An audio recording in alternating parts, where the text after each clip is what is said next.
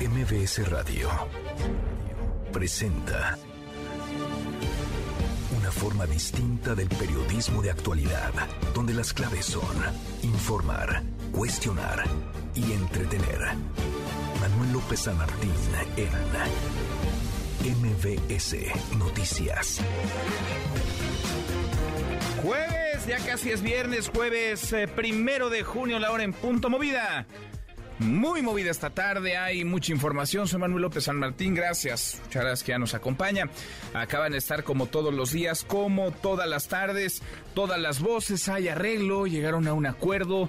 El Grupo México de Germán Larrea y el gobierno del presidente López Obrador. Todo esto luego de que se ocupara parte de la vía, una vía concesionada a la empresa Ferrosur en el sureste mexicano. ¿De qué va el acuerdo? ¿Cuál es el alcance? ¿Todos felices? ¿O cada quien con su golpe? Vamos a platicar del tema. Listo, todo listo para las elecciones del próximo domingo, elecciones a gobernador en Coahuila, gobernadora en el Estado de México y la violencia, distintas estampas, lo mismo en Guanajuato que en Jalisco, en Chiapas. Mucho que poner sobre la mesa, tal acabos con las voces de las historias. Las voces de hoy. Andrés Manuel López Obrador, presidente de México. Ahora nos dicen, qué barbaridad, el gobierno de ahora es el gobierno que tiene más homicidios. Sí, pero esa es una mala herencia en seguridad. Guadalupe Tadei, presidenta del INE. Las consejeras y los consejeros hacemos un llamado a los actores políticos a cumplir con la ley y actuar con prudencia y responsabilidad. Esto implica esperar el veredicto de las y los ciudadanos en las urnas. Alejandro Moreno, líder nacional del PRI. En el PRI se acabaron los campeones mundiales de las plurinominales. Se acabaron los que hablan para chantajear y pedir. No se les va a dar nada en el partido. Claudia Sheinbaum, jefa de gobierno de la Ciudad de México. A mediados de este mes vamos a dar una, un recorrido con el secretario de Obras para que ustedes vean lo adelantado que va. Lo más importante es que va a ser una línea 12 segura. Son las voces de quienes hacen la noticia, los temas que están sobre la mesa y estas las imperdibles de jueves ya casi, ya casi es viernes. Vamos con la información.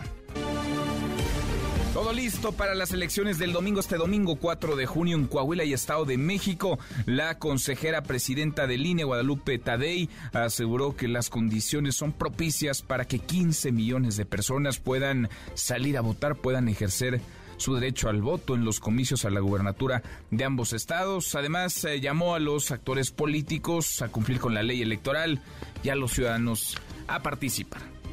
El llamado a las y los coahuilenses y mexiquenses es a ejercer su derecho a votar en paz, de manera libre e informada, por la opción de su preferencia. El voto es la mejor herramienta para que sus voces sean escuchadas y formen parte de las decisiones que afectan el presente y el futuro de sus estados. Pues ojalá que participe mucha gente, ojalá que sean los votos los que hablen en las urnas el próximo domingo y ojalá los actores políticos eh, los eh, candidatos, candidatas se comporten, si no es mucho pedir, si no es mucha molestia, a la altura. El presidente López Obrador dijo que se llegó a un arreglo y a un acuerdo con la empresa Grupo México para recuperar los 120 kilómetros concesionados a Ferrosur en el istmo de Tehuantepec. Esto a cambio de ampliarles a ocho años otra concesión, ampliarles ocho años otra concesión ferroviaria de 2036 a 2044. La voz, la voz del presidente y ya se llegó a un arreglo, se hizo un avalúo, eh, van a regresar la concesión y en el tramo del el istmo hacia Veracruz se amplía la concesión a ocho años. No eh, paga, sino se les amplía ocho años su concesión por ceder el tramo del istmo.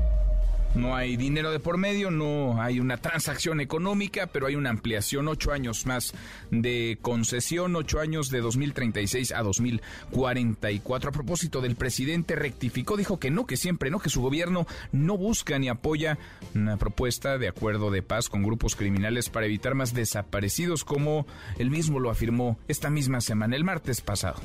Lo que dije es de que yo estaba a favor de cualquier medida que nos permitiera vivir en paz. La pregunta siempre me pareció tendenciosa, pero no podía yo decir, fíjense que no queremos ningún acuerdo con la delincuencia, como decían los otros presidentes. No me va a temblar la mano, los vamos a derrotar. Así esas balandonadas en asuntos tan serios. Yo también, pues ni modo de decir, no tenemos acuerdo ni queremos tenerlos. Con quien por su propia voluntad decida actuar de manera responsable y humana. Pues no, no se puede tener un acuerdo, un arreglo con quienes eh, transgreden la ley, con quienes generan violencia, con quienes asesinan a los mexicanos, con quienes siembran miedo, terror en diversas regiones del país. No se puede, no se debe, mucho menos cuando se es autoridad, cuando se es eh, gobierno. Más de mil personas, en otro tema, a propósito de la violencia, que huyeron por los enfrentamientos entre los cárteles Jalisco Nueva Generación y de Sinaloa en días pasados, volvieron a sus hogares, volvieron a sus casas, esto en frontera Comalapa, Chiapas, elementos del ejército, la Guardia Nacional y también policías estatales ayudaron a las personas que fueran trasladadas de manera segura a sus comunidades. Y luego del hallazgo de al menos 45 bolsas con restos humanos, una barranca de Zapopan, Jalisco, familiares de los siete jóvenes desaparecidos de un call center reprocharon que la Fiscalía del Estado no les haya informado del operativo que implementaron. Además, piden que no se criminalice a sus familiares y que la Fiscalía General de la República retome la investigación. ¿Por qué? Porque la propia secretaria de Seguridad, Rosa Isela Rodríguez, habló de que los jóvenes que trabajaban en este call center se dedicaban, y para eso servían serviría este centro de llamadas a extorsionar, a defraudar a personas. La voz, la voz de una de las madres. O sea, a, nosotros nos dicen que nuestros familiares están en, nivel o en estado de, en calidad, sí, de desaparecidos, pero de víctimas. Y en las noticias no los ponen como víctimas, ya los ponen como delincuentes para nosotros y eso no, no se vale, no es justo. O sea, ¿por qué señalas algo antes de encontrarlos? O sea, primero encuéntrenlos y ya después los juzgan y los investigan. Pues sí, pues sí, habrá que, habrá que ver la indagatoria, alcance la misma, pero lo primero es localizarlos. Son siete los jóvenes eh, desaparecidos desde hace ya varios días, un call center en el estado de Jalisco. Más de la violencia, más del crimen. Fue liberado Pedro Ávila, primo del gobernador de Zacatecas, David Monreal Ávila, del senador Ricardo Monreal Ávila. Estuvo 12 días en cautiverio junto con los dos trabajadores de una cervecera que fueron privados de la libertad el pasado 20 de mayo. Esto en el municipio de Fresnillo, donde por cierto gobierna otro Monreal, otro hermano de David y de Ricardo, Ricardo Monreal Ávila, David eh, Monreal Ávila. Saúl es el alcalde, Saúl Monreal Ávila es el alcalde de Fresnillo. Y ayer fue, ayer fue asesinado el eh, primo del gobernador de Guanajuato, Diego Sinue, uno de sus primos. Esta persona viajaba junto a su familia, una camioneta que remolcaba un par de cabezas de ganado cuando hombres armados a bordo de un automóvil le dieron alcance y le dispararon en distintas ocasiones. Y en la Ciudad de México, el crimen desbordado por todos los frentes, por todos lados. Fueron asesinadas dos personas que serían dueñas de Dolls Drink, un eh, famoso puesto de licuachelas ubicado en Tepito. Fueron acribilladas anoche en la alcaldía Gustavo Amadero. Y la jefa de gobierno de la Ciudad de México, Claudia Sheinbaum, anunció que a mediados de junio cosa de días, se va a conocer la fecha de apertura de otro tramo, uno más de la línea 12 del metro, la cual fue cerrada, usted se acuerda, en 2021 tras el desplome de un tramo en la vía elevada. 26 personas murieron en aquellos hechos, por los que, por cierto, no hay una sola persona sentenciada. La voz de la jefa de gobierno, Claudia Sheinbaum va muy, muy adelantado. Se está, pues, por supuesto, sacando todas las cédulas de corresponsabilidad de seguridad estructural y además se está cambiando un aparato de vía en la parte alta, pero la verdad es que va muy adelantado. Entonces, a mediados de este mes vamos a dar una, un recorrido con el secretario de Obras para que ustedes vean lo adelantado que va y ya la fecha exacta para que se hagan todas las pruebas, etcétera, etcétera, ya la daremos, pero ya es muy, muy pronto. Entonces, ¿quedaría en este mes, por, por así decirlo? A mediados de junio les podemos dar la fecha exacta ya con este recorrido que haga. Lo más importante es que va a ser una línea 12 segura. Pues sí, eso, eso debe ser lo principal. Mediados de junio, dice la jefa de gobierno. Ojalá, como ha dado dolores de cabeza la línea, la línea 12 del metro. No de ahora, desde hace mucho tiempo, desde que la abrieron hace ya más de 10 años. La jefa de gobierno, a propósito, la jefa de gobierno Claudia Sheinbaum que anuncia esto, pues eh, vaya, tendrá que también sortear otro reto enorme en torno a esta línea, la línea 12, porque el juicio por eh, la por el derrumbe de un tramo elevado podría demorar entre 3 y 4 años. Al menos eso dice Gabriel Regino, abogado de Enrique Orcasitas, exdirector del proyecto Metro, quien aseguró que las autoridades capitalinas intentan usar el juicio en contra del canciller Marcelo Obrador. La Fiscalía de la Ciudad de México tenía una cronología y un cronómetro para que impactara en la asociación presidencial un eventual juicio a personal de una administración de otro jefe de gobierno, Marcelo Ebrard, que está compitiendo actualmente en estos temas de la campaña presidencial. Entonces, esto no va a ser posible. Hemos desactivado que este proceso se pueda utilizar como una herramienta política. Desgraciadamente, quienes están en medio son las víctimas, un grupo de víctimas que no han cobrado, desconozco las razones, la indemnización del grupo Carso. Pues ahí está el tema. Y mientras, las víctimas, ¿qué?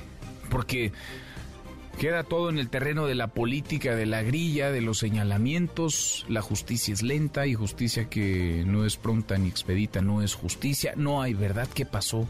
¿Por qué se vino abajo? ¿Por qué se derrumbó? ¿Quiénes son los responsables? Hay 26 familias que perdieron a un ser querido y pues no, la justicia está lejos aún de llegar. Y en las buenas, porque como cada tarde, claro que tendremos buenas noticias, querido Memo, Guillermo Guerrero, ¿cómo estás? Mi querido Manuel, pues vengo, subí del, del aniversario de La Mejor, hoy cumple tres años nuestra estación hermana La Mejor. Ah, qué bien, nos van a invitar, me imagino, a la fiesta. Ah, dieron pastel y ya comí un poco de pastel. Pero vamos a hablar de eso y de otra cosa, que mañana es el mayor evento de streaming de toda la historia del mundo mundial. Ah, ¿de plano? Es una cosa que todo el planeta va a estar... ¿Mañana viernes? Mañana viernes. Entonces, no les vamos a decir qué es, pero mañana viernes es una cosa histórica. Órale. Entonces mañana este día y hoy el aniversario de la mejor. aniversario de la Pues mejor. mucha felicidad, es tres años. Tres años. De éxito. Yo me acuerdo cuando estaban pequeñitos, pequeñitos, pequeñitos Sí, los sí. de la mejor y ya ahorita. Oye, son, la verdad, tiene un éxito tremendo, ¿eh? Sí, no, muchas felicidades a ellos. Tremendo. Sí. Y que nos manden pastel para acá. Ahorita les digo que no. Tú debías de habernos subido pastel, te comiste como cuatro rebanadas. Sí, la verdad es que sí.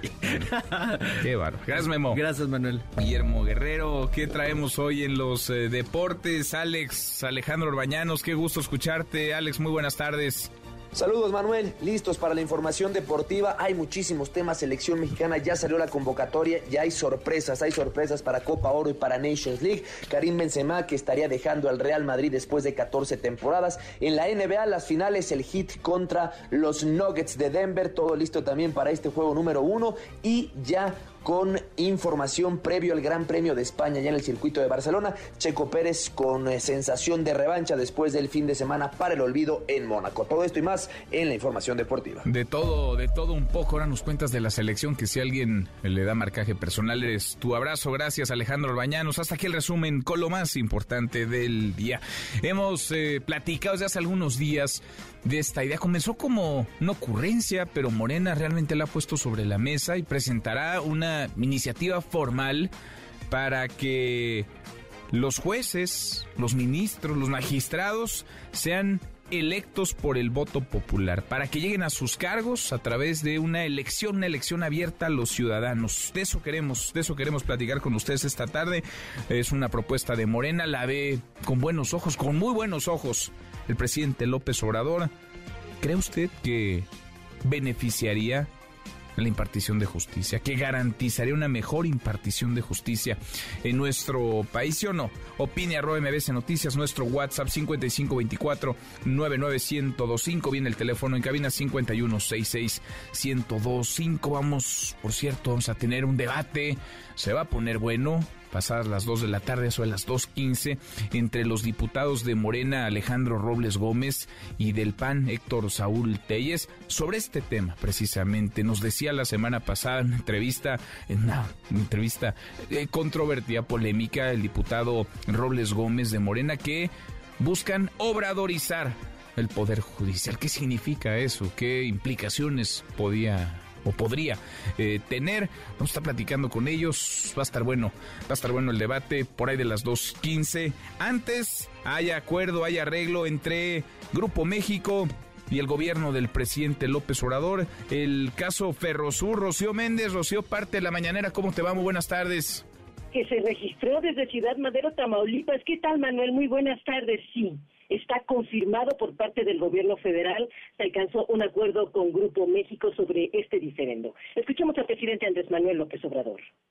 Se llegó a un acuerdo con la empresa del señor Germán Larrea, Grupo México. Se decidió, de conformidad con un decreto, recuperar para la nación un tramo de la vía del ferrocarril del sureste en el istmo de Tehuantepec. Se llegó al acuerdo de entregar voluntariamente este tramo de concesión estratégico porque es el istmo, la franja más angosta de nuestro país para comunicar el Pacífico con el Atlántico, 120, 140 kilómetros. Se hizo un avalúo, van a regresar la concesión y en el tramo del el istmo hacia Veracruz se amplía la concesión a ocho años. 2036, son ocho años más, va a ser 2044. No se paga por ceder el tramo del istmo. La base del acuerdo fue elaborado por el Instituto de Administración y Avalúos de Bienes Nacionales, nuevamente el presidente López Obrador y el secretario de Gobernación Adán Augusto López. Se les otorga derecho de paso, nada más que tienen que pagar una cuota a la empresa de Marina. ¿Explican? Se pidió una opinión de valor al INDAVIN, que fue la base del acuerdo. El INDAVIN determinó que era un total de 836 millones 894 mil pesos. Se dividió entre el precio original del tramo concesionado, se actualizó con el índice inflacionario por el número de años transcurridos y esa cantidad se tradujo en la extensión del periodo de vigencia de ocho años. Se combinó también el pago de una cuota por derecho de paso que es de 4 pesos con 10 centavos por vagón y de 8 pesos con 15 centavos por las locomotoras que pasen y se les reconoce también el derecho de paso que tienen entre Coatzacoalcos o entre Medias Aguas y Salina Cruz, pero no pueden bajar o subir mercancías, sino que será directo desde Medias Aguas a Salina Cruz y ahí sí tienen el permiso para subir carga y llevarla hasta el otro puerto pagando su tarifa. Manuel, el reporte en. Gracias, muchas gracias, Rocío. Buenas tardes. Muy buenas tardes. Hay entonces un acuerdo. No habrá pago millonario, no habrá una indemnización. Sí hay un, pues una compensación, digamos. Sí habrá una ampliación, ocho años de concesión de otra vía operada por eh, la propia compañía. Luis Miguel González, director editorial del Economista. Querido Luis Miguel, gusto en saludarte. ¿Cómo estás? Encantado de estar con ustedes, Manuel. Buenas tardes. Gracias, como siempre. Muchas gracias, eh, Luis Miguel. ¿Cómo ves? ¿Cómo ves las cosas? Se hablaba hace unos días, horas todavía, de un pago millonario. Hay quienes decían nueve mil, nueve mil quinientos millones, siete mil, siete mil quinientos. A final de cuentas, ¿cómo ves este, este acuerdo alcanzado entre Grupo México y el gobierno federal? Eh, me parece que es un buen acuerdo. Ahora sí, como dice el refrán, hay veces mal, más vale un mal acuerdo que un buen pleito. En este caso no es un mal acuerdo eh, quiero destacar que me parece que también está muy bien que la explicación que dan hoy está llena de detalles. Obviamente los expertos podrán valorar mucho más qué quiere decir algunos de los datos que nos daba el secretario de Gobernación en la mañanera, pero eh, me gusta que tratándose de un de un acuerdo que yo digo tiene que ver con un pedazo de infraestructura clave pero también con el gobierno y un empresario muy muy importante, muy muy grande. me, me gusta que no sea un acuerdo en lo oscurito, que no quede reservado, que nada, que digan, bueno, estos, estos son los términos del acuerdo. Hablo de un pedazo de infraestructura clave para Grupo México en su parte ferroviaria, es la parte que les permite pasar del sur al norte y como quedó claro para el interoceánico, pues prácticamente les permite completar lo que será la ruta que va desde Salina Cruz hasta Veracruz. Ahora, es un, es un buen acuerdo porque no hay pleito de entrada, es un buen acuerdo porque se le da una salida y es un buen arreglo, digamos, en la, en la narrativa del propio gobierno, el presidente López Obrador, porque no sé cómo se hubiera leído, cómo se habría explicado incluso el que se pagara una, una compensación eh, millonaria. ¿Por qué lo, lo digo? Por el dinero, evidentemente, y por el discurso de austeridad, pero también porque hablamos de qué, Luis Miguel, porque hay quienes dicen se trata de una expropiación desde el gobierno y el propio presidente ha dicho, el secretario de Gobernación insistido en que es una ocupación eh, temporal. Digamos, eh, el acuerdo tiene que ver también con estos conceptos que se han manejado. Sí, creo que queda claro que la ocupación no va a ser temporal, pero como eh, creo que lo que creo que tenemos que ser muy precisos en el uso del lenguaje. No se puede expropiar algo que en el origen ya pertenece al, al gobierno. por eso se habla de ocupación, no es ocupación temporal, lo que nos están diciendo es de aquí en adelante esto es del gobierno operado por la Marina. Y tienes mucha razón, Manuel, eh, haber dado nueve mil, siete mil millones, pues claramente hubiera sido de parte del gobierno ceder en algo que creo que no se debería ceder. El secretario de la Nación hablaba de cantidades que son bastante menores a la hora de evaluar cuánto valía esto y lo colocaba por, por abajo de los mil millones que habría que actualizar con temas de inflación, pero también, también nos da una idea de lo disparadas que están estas expectativas de nueve mil millones. Eh, creo que lo más importante al área, Manuel, es que esa parte de, de la red ferroviaria funcione y detone el potencial que merece la región. Si todo esto que hemos venido discutiendo, o narrando desde los medios solo tiene sentido en la medida en que se libera un potencial que lleva décadas atorado. Es logísticamente es muy caro pasar de del Océano Pacífico al Golfo de México.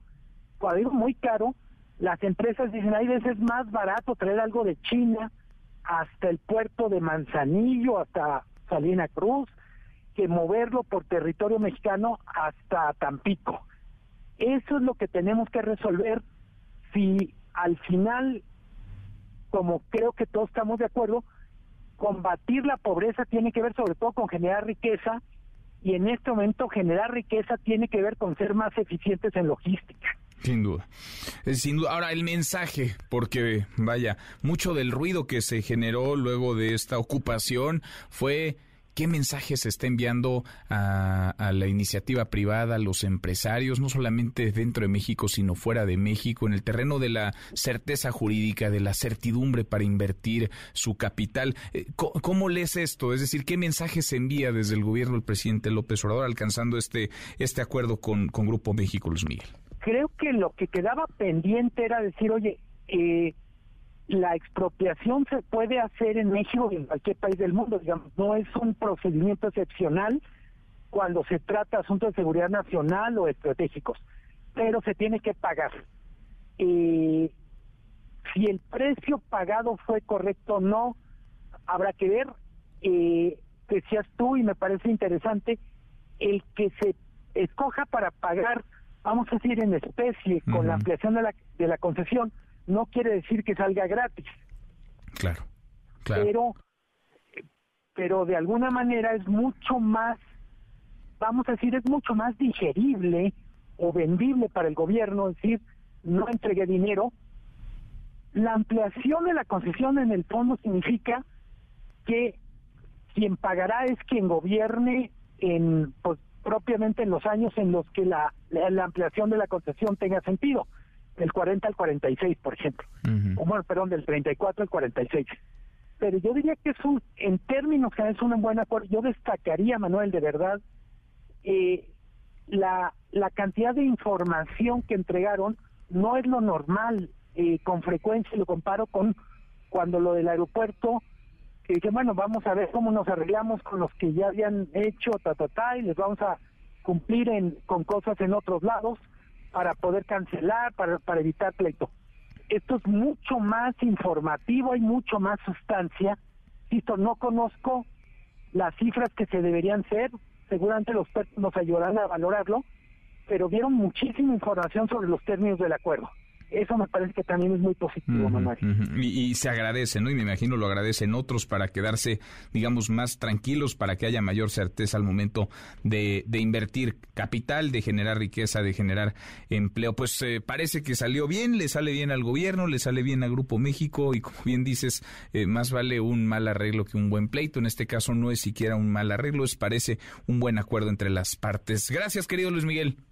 Como siempre, un gusto, un abrazo. Un abrazo grande, es Luis Miguel González, director editorial de El Economista. A la hora con 25, pausa, volvemos, volvemos, hay más. Siga a Manuel López San Martín en redes sociales. Twitter, Facebook y TikTok. M. López San Martín. Continúa con la información con Manuel López San Martín en MBS Noticias. MBS Noticias con Manuel López San Martín. Continuamos. Seguimos, casi llegamos a la media la hora con 28, la mesa puesta, todo listo. Falta, claro, que salgan a votar los ciudadanos para los comicios, las elecciones en Coahuila y Estado de México este domingo, domingo 4 de junio. René Cruz, René, ¿cómo te va? Muy buenas tardes. Hola Manuel, muy buenas tardes. En efecto, el Instituto Nacional Electoral aseguró que las condiciones son propicias para que el próximo domingo 4 de junio 15 millones 31 mil personas puedan ejercer su voto en las más de 24 mil casillas que se instalarán en Coahuila y el Estado de México.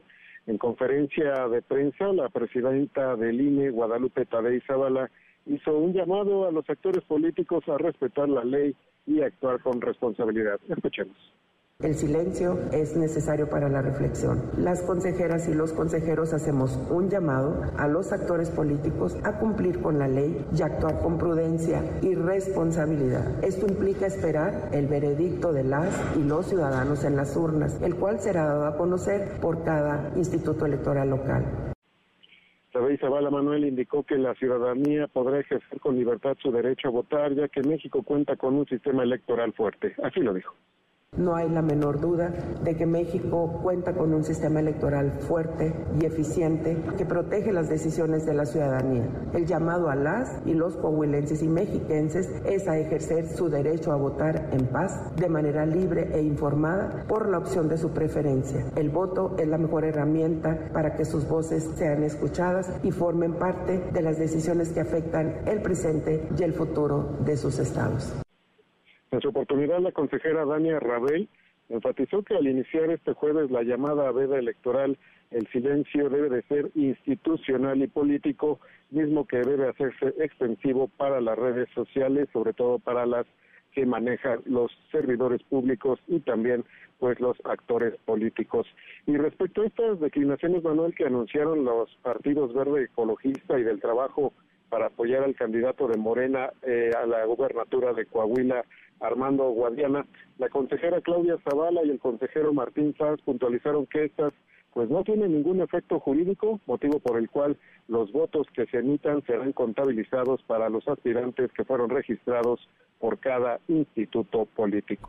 Manuel, el reporte. Que bueno, pues a votar todos en el Estado de México y Coahuila, a votar este próximo domingo, el domingo 4 de junio. Gracias, René. Muy buenas tardes, Manuel. Muy buenas tardes, escenarios. ¿Qué puede venir? ¿Por qué son importantes estos comicios? De entrada, en el Estado de México, el PRI se juega uno de sus bastiones, el PRI que ha gobernado desde siempre y que a decir de las encuestas estaría por perder. El dinosaurio seguiría cayendo. Alejandro Moreno Cárdenas, el presidente del partido, encabeza un instituto que ha perdido 10 gubernaturas desde que él está al frente. Sería la onceava y no es cualquier estado, es la entidad que concentra el mayor número de habitantes, el padrón electoral más grande del país. En Coahuila parece que la distancia es muy amplia. Manolo Jiménez está arriba en las mediciones, el candidato a Alianza PAN-PRI-PRD, pero se habla ya de lo que podría suceder al día siguiente? ¿Se va a mantener, por ejemplo, la unidad, la cohesión dentro de la Alianza Va por México? ¿Van a continuar siendo aliados? ¿Van a seguir coaligados? PAN, PRI, PRD. Alberto Zamora, Alberto, ¿cómo te va? Muy buenas tardes.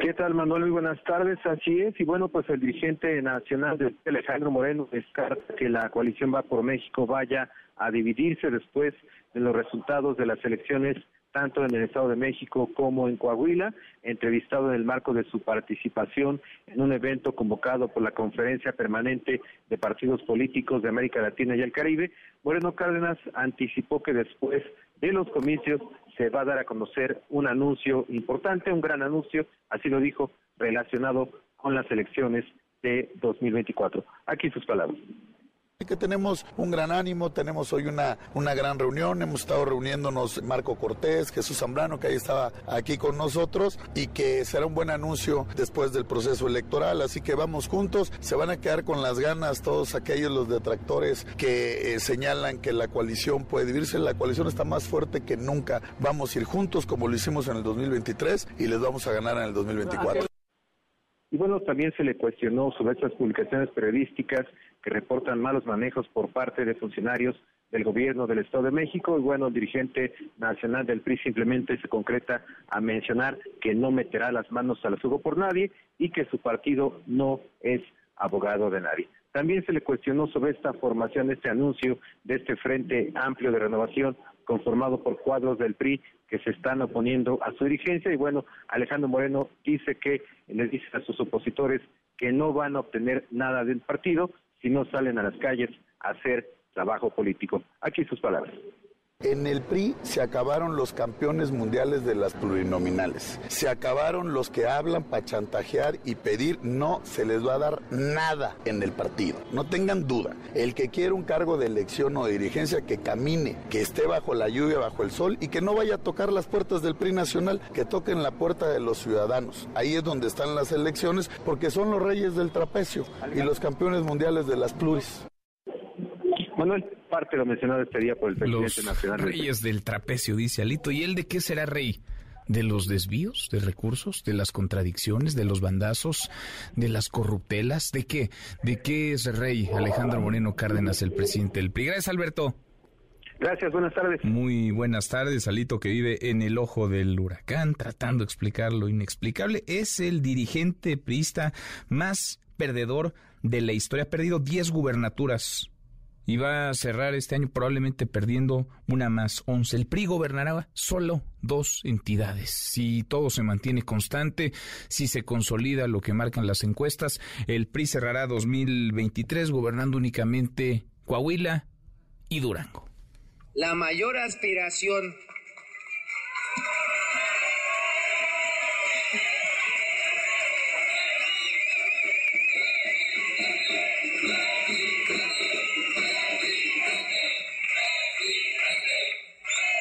La mayor aspiración y el mayor sueño de cualquier político es gobernar su país. Y por supuesto que es la mía. El día lunes, después de que pasen las elecciones del Estado de México y de Coahuila, se debe de establecer una mesa política nacional donde se establezcan primero el proyecto, que es lo que se ha venido trabajando aquí. Segundo, cuáles van a ser las reglas de selección de las y los candidatos que habrán de representarnos. Y es importante que se tengan procesos de selección donde exista una legitimidad de quienes salgan electos como nuestros representantes. Pues le fue bien ayer a Manuel Velasco, estaba en casa, estaba con los de casa. Manuel Velasco, el coordinador del grupo parlamentario del Partido Verde en el Senado y aspirante a la candidatura presidencial, eh, pidiendo se fijen cuanto antes al otro día de las elecciones en el Estado de México y Coahuila, reglas, métodos mínimos para definir la ruta hacia 2024. Le agradezco estos minutos al senador Manuel Velasco. Gracias, eh, Manuel. Muchas gracias, senador. ¿Cómo estás? Muy buenas tardes. Muy buenas tardes, Manuel. Muchas gracias por la oportunidad de tener esta entrevista contigo y con tu amplio auditorio.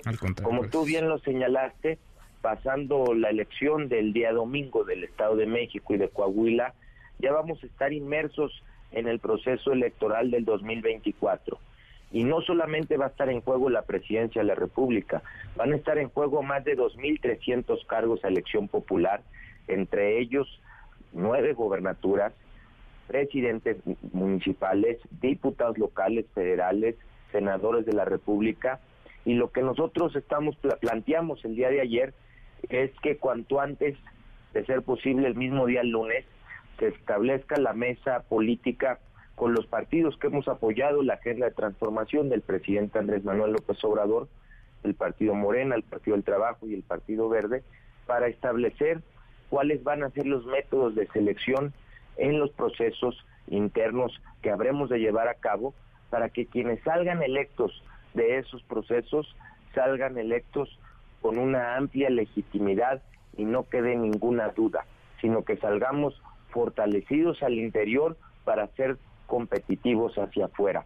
Ese es el planteamiento y comentarte rápidamente que los foros que hemos venido realizando es precisamente para plantear primero el proyecto. Primero eh, estamos escuchando a académicos, a, a,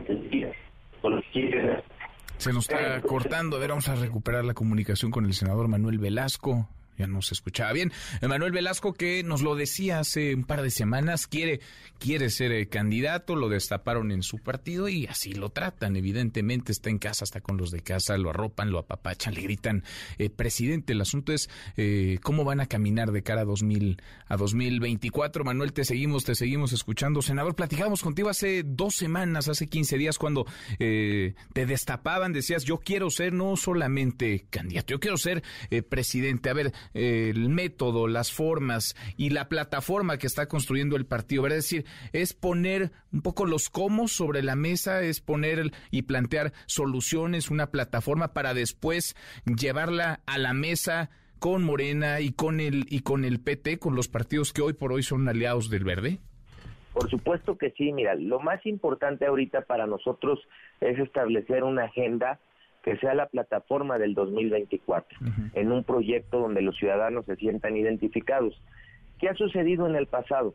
El Verde acompañó la candidatura del presidente Vicente Fox, donde se logró la primera alternancia, y también la elección del 2012, y no se estableció un proyecto previo. Entonces, cuando llegaron a la presidencia de la República, no hubo un proyecto que realmente la ciudadanía se, se sintiera identificada, ni una agenda verde lo que estamos haciendo ahorita y que quede claro que no es una cuestión de cargos, sino lo que queremos es establecer un programa para hacerte muy específico en tres temas puntuales. En materia de medio ambiente lo que estamos planteando es la concientización de la importancia que tiene cuidar nuestros recursos naturales. Establecer una materia obligatoria desde que los niños vayan a preescolar, primaria, secundaria, preparatoria, que concientice la importancia que tiene cuidar nuestros recursos naturales. Ya lo hicimos de esa manera en el estado de Chiapas, junto con la maestra Julia Carabia, quien es una defensora de la selva del estado de Chiapas, junto con el doctor Saraucán elaboramos libros de textos, junto con el magisterio generamos una guía para que se pudiera implementar en las aulas porque es muy importante la concientización y es precisamente lo que estamos discutiendo en estos momentos. En cuestión de seguridad, quiero decírtelo con total firmeza, es necesario el mando único. Es necesario que exista una mayor coordinación entre los tres niveles de gobierno, el ámbito federal, estatal y municipal. Desgraciadamente las policías municipales son las más vulnerables ante el crimen organizado y por eso es necesario generar el mando único para ser más eficientes en la coordinación junto con una mayor capacitación hacia los policías y, y mayores salarios. Y específicamente también quiero decírtelo con toda claridad, en lo personal y como partido estamos a favor de los gobiernos de coalición. ¿Qué son los gobiernos de coalición? Que quien gane la elección presidencial pueda también generar acuerdos mediante el diálogo y condiciones donde puedan también estar representados quienes no ganaron la elección y podamos tener un gobierno de coalición que le dé una mayor estabilidad y una mayor unificación a mm. nuestro país. Ahora eh, platico con el senador Manuel Velasco, coordinador del Partido Verde en el Senado, aspirante a la candidatura presidencial. Conversamos hace unos días, el lunes de esta semana, con el canciller Marcelo Ebrard en estos micrófonos. Nos decía el lunes, el lunes 5 eh, de junio, al otro día de las elecciones en el Estado de México y Coahuila, haré mi planteamiento. Voy a dar, digamos, eh, lo que considero podemos plantear sobre la mesa para que no haya ruptura en la 4T, para que nos mantengamos eh, unidos. ¿Tú cómo te imaginas, eh, más allá de esto que nos hablas, el fondo, la solución de problemas, a las muchas, a las eh, muchas realidades que convergen en nuestro país, la forma, es decir, los tiempos y la forma, el método, los métodos para elegir al candidato presidencial, me imagino, de, de la 4T. Me queda claro que tú eres la propuesta del Partido Verde. Gerardo Fernández Noroña nos decía hace unos días también estos micrófonos, yo soy la propuesta del, del PT. ¿Cómo te imaginas los tiempos y el método para elegir a un solo candidato a la presidencia dentro de la 4T? Mira, yo creo que es muy importante escuchar a todos los que habrán de, para, de participar en este proceso interno, que seguramente todos tendrán propuestas innovadoras e interesantes. Pero lo más importante es que las dirigencias, la mesa política, establezca ya estas reuniones y sean encabezadas a través de Mario Delgado, que ha sido un dirigente que ha llevado a Morena a ganar prácticamente la mayoría de las gobernaturas en las que ha competido en los últimos procesos electorales, junto con los dirigentes del Partido del Trabajo y del Partido Verde, para que establezcan esta mesa y este mecanismo, donde seguramente el mecanismo habrá de ser la encuesta. La encuesta es como se ha venido resolviendo las candidaturas a los gobiernos de los estados, a, los congresos federales, diputaciones federales, senadurías, y yo creo que ha sido un método de legitimación. O sea, tú ves bien la encuesta como, como método, decía Mario Delgado, que la semana del 5 eh, va a buscar a quienes han levantado la mano, los va a convocar a que se reúnan. Si a ti te, si a ti te llaman, él mismo te ha invitado ya, pero si a ti te llaman, tú ahí vas a estar en esa reunión, en ese encuentro. Sí, por supuesto que vamos a estar y hay que escuchar los planteamientos de todos. Por supuesto hay que escuchar el planteamiento de canciller y de la jefa de gobierno, de la doctora Claudia Sheinbaum, de Gerardo Fernández Noroña y por supuesto también del señor secretario de Gobernación, el licenciado Adán Augusto, del doctor Ricardo Monreal. Todos habrán de llevar una propuesta, todos deben ser escuchados y yo creo que se podrá sacar un, un método donde todos queden conformes y legitime y salga unificado quien salga electo de ese proceso. Bien, pues en el camino seguimos seguimos platicando que la cosa se pondrá movida, sobre todo después del domingo 4. Manuel, gracias como siempre, muchas gracias, senador. Muchas gracias a ustedes. Gracias. Muy buenas tardes. Igual para ti, Manuel Velasco, el coordinador del Partido Verde en el Senado. Y así, así hemos venido platicando y seguiremos platicando con todas, con todos quienes aspiran a la candidatura presidencial. En estos días lo hicimos con Manuel Velasco ahora, lo hemos hecho con Gerardo Fernández Noroña, con Marcelo Brad, con eh, Santiago Krill, con Miguel Ángel Mancera, con José Ángel Gurría. Vaya, con todos, pues, con quienes eh, levante la mano, que no son pocos los soñadores que se ven en la boleta en 2000 en 2024. Cuarto para la hora Rocío Méndez más de la mañanera. Rocío, muy buenas tardes. ¿Qué tal, Manuel? Muy buenas tardes. Desde Ciudad Madero, Tamaulipas, el presidente Andrés Manuel López Obrador hizo algunas puntualizaciones a sus dichos sobre un pacto de paz con grupos criminales. Vamos a escuchar. No hay en puerta ningún otro plan. Claro que nosotros ayudamos en todo lo que tiene que ver con la paz, pero la responsabilidad de garantizar la paz, la tranquilidad, es del Estado mexicano. Y no podemos renunciar a eso. No podemos incumplir nuestra responsabilidad. Que si, como veía, que se enviara un mensaje de tregua a la delincuencia para que cesara la violencia. Lo que dije es de que yo estaba a favor de cualquier medida que nos permitiera vivir en paz. La pregunta me pareció tendenciosa, pero no podía yo decir no queremos ningún acuerdo con la delincuencia, como decían los otros presidentes. No me va a temblar la mano, los vamos a derrotar. Así esas balandonadas en asuntos tan serios. Yo también, pues ni modo de decir no tenemos acuerdo ni queremos tenerlos con quien por su propia voluntad decida actuar de manera responsable y humana. López Obrador Manuel también habló del número de homicidios en lo que va de su sexenio. Ahora nos dicen, qué barbaridad, el gobierno de ahora es el gobierno que tiene más homicidios, sí, pero ¿cómo nos dejaron del país? Esta es una mala herencia en seguridad. El país estaba en bancarrota. No les ha gustado a los que antes se sentían los dueños de México y son los responsables de la tragedia nacional. Deberían de estar ofreciendo disculpas. No acepto porque nos quieren meter en el mismo saco, en el mismo costal, todos nuestros adversarios. Dice, ¿cuántos homicidios? Claro, Sí, nada más que miren cómo nos dejaron y nos ha costado, porque ¿quiénes crearon los cárteles que funcionan en todo el país? Pues estos. ¿Dónde están los cárteles creados, tolerados por el gobierno de nosotros? No, se fueron consolidando por la impunidad y por las complicidades. Era un narcoestado. Nos ha costado mucho. Sí, hemos bajado el homicidio. Este año está bajando poco, ¿eh? Y todavía nos queda el año próximo. Manuel, el reporte del momento. Gracias, Rocío, muchas gracias. Buenas tardes. Muy buenas tardes. Siempre no. Entonces, dice el presidente López Obrador, rectifica que no, que no está a favor de que se construya un acuerdo de paz con grupos de la delincuencia organizada para tratar de contener la ola de homicidios y de desapariciones. Pausa, volvemos, volvemos, hay más. Redes sociales para que siga en contacto: Twitter, Facebook y TikTok. M. López San Martín. Con la información con Manuel López San Martín en MBS Noticias. Ya estamos de regreso. MBS Noticias con Manuel López San Martín. Continuamos. Los numeritos del día. Citlali Sáenz, Citlali, qué gusto, qué gusto saludarte, ¿cómo estás?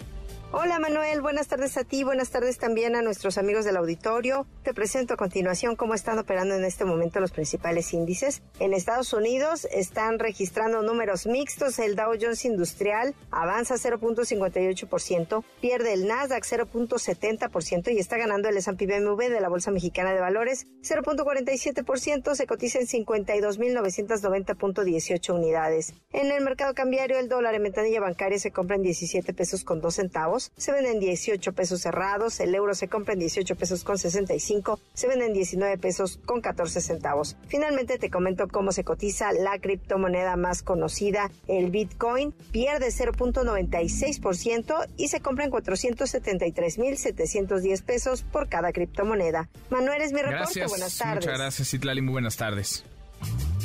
¿Y si llenar tu carrito de súper también llena tu cartera? ¡Oh, sí! Recibe hasta 6 mil pesos de cashback comprando y ahorrando con HSBC. Entre más ahorras, más ganas. ¿Y si sí? Consulta más información en www.hsbc.com.mx diagonal sí. HSBC presenta Economía y finanzas. Eduardo Torreblanca. Lalo, qué gusto, qué gusto saludarte, ¿cómo te va? Igualmente, Manuel, como siempre me da mucho gusto poder saludarte y poder saludar al público que nos escucha. Buenas tardes. Muy, muy buenas tardes, eh, Lalo. Una cosa son los datos reales y otros son los datos que se presentan, los datos que se maquillan. Cuando hablamos de empleo y desempleo, pues eh, la brecha entre unos y otros es bastante amplia, Lalo. ¿Cómo ves las cosas? Pues sí hay que tomar en cuenta, si queremos resolver y atender los retos, hay que asumir las verdades que nos dan los números y que tiene por supuesto el INEGI. A mí me parece difícil pensar que solamente en México haya 1.6 millones de mexicanos o mexicanas que han buscado empleo y que no lo han encontrado y que por ende son desempleados. O sea, a mí me resulta difícil pensar que hay solamente 1.6 millones de desempleados en el país y que por eso tenemos un índice de desempleo que es 2.7%, que en materia técnica ya estaría hablando de pleno empleo tanto en México como en Estados Unidos. Hay muchos mexicanos que no buscan trabajo porque lo han estado buscando y saben que no existe por el momento oportunidades de empleo. En esa condición, nada más en esa condición hay 7 millones de mexicanos o mexicanas y también hay 14.3 millones que no buscan porque no tiene caso buscar, porque tienen otras labores y otros papeles que cumplir en el contexto de su familia, bien sea que cuidar al abuelo cuidar a la mamá que está enferma o al papá o quizá a un niño muy chiquito, muy bebé, o bien incluso cuidar a un niño que está enfermo, tiene alguna discapacidad.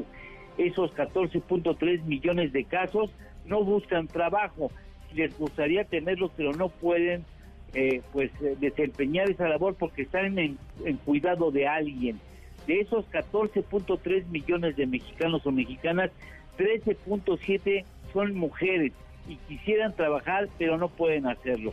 Esto implicaría, según el Observatorio Ciudadano contra la Pobreza, eso implicaría que la cifra real del desempleo en México es de por lo menos 10.7% de la población. Ahora, sin contar, sin contar que 19.2 millones de trabajadores no tienen contrato, es decir, tienen trabajo pero no tienen contrato formal y por eso carecen de estabilidad laboral o que 35 millones del ejército que trabaja, teniendo trabajo, no pueden o no alcanzan a comprar con su salario dos canastas básicas alimentarias. O sea, de ese tamaño es hoy el pendiente del sector trabajo en el país. Qué cosa, pues sí, de ese tamaño y por eso, como bien apuntas, Lalo, es difícil creer, digamos, en el dato que se reporte, en el dato oficial, cuando hablamos de la enorme cantidad de mexicanos que viven, que sobreviven en, el mercado informal, en el sector informal. ¿Tenemos, Lalo, tenemos postre? Claro que sí. ¿Cuánto es que espero que les guste a ustedes postre? ¿Cuántos edificios de más de dos plantas existen en Nueva York? Uy, no, pues eh, no sé, pero me imagino que un montón, casi toda la ciudad. Sí, sí, es 1.1 millones de edificios que tienen más de dos plantas. ¿Y cuánto pesarán? El estimado por el World Economic Forum es de 762 millones de toneladas. Qué barbaridad, qué, qué buen dato. No, no caben los números ni en la calculadora. Abrazo, gracias Lalo. Gracias Manuel, buenas tardes y buen provecho. Muy buenas tardes, Laura en punto. HSBC presentó. Y tenemos, como todas las tardes, claro que tenemos buenas noticias. Gracias, Manuel. Pues mañana se va a llevar a cabo el mayor evento de streaming de la historia. El más grande, el más potente, el más histórico. Así que le pido a mi querido Charlie, ponte música para ambientarnos. ¡Échale! Los marcianos llegaron ya, ya. Pues sí, mañana viernes habrá un streaming desde Marte. Sí, desde Marte. Es increíble que hoy tengamos la tecnología para poder hacer esto. Será en punto de las 9.45 de la mañana y la Agencia Espacial Europea será la encargada de mandar las imágenes a través del Mars Express durante una hora. Para que se dé una idea de la distancia a la que está Marte, cada imagen que usted vea tardará 18 minutos en llegar a la Tierra. Me convierto en marciano.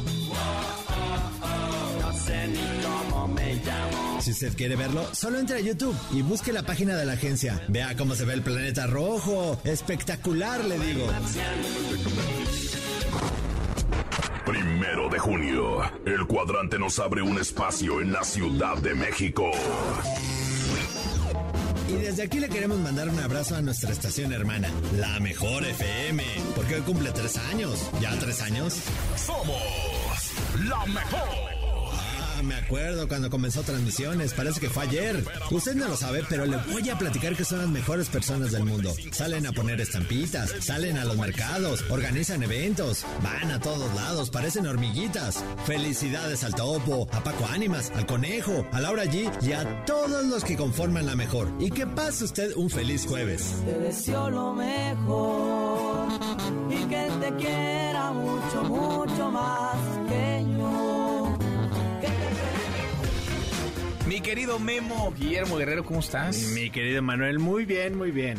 Dos cosas importantes. Felicidades a la mejor. Felicidades. Tres años de la mejor. Tres años de éxito, además. Sí, sí, sí. No, Tres años de, muy bien. De, de, revolucionar todo un mercado, de ponerse en los primeros sitios y de, de, marcar muy bien en las audiencias y de conectar muy bien con la gente, sobre todo. Sí, sí, sí. Yo lo decía en la, en la cápsula y es cierto. Van como hormiguitas todo el tiempo. Todos, todo el tiempo están haciendo promociones sí. en la calle. Todo el tiempo los vemos ahí haciendo eventos que se van a un lado, que se van al otro. Van a tener la próxima semana su aniversario ahí en el en el gimnasio Juan de la Barrera con varios artistas, se están repartiendo por Ah. todos lados los boletos.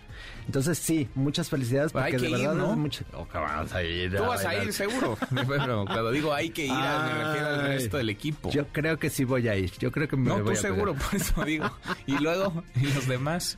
Sí, sí, sí, pero ya, ya. Muchas felicidades. este, muchas felicidades. Y la otra noticia del streaming que les decíamos es que va a haber un streaming desde Marte.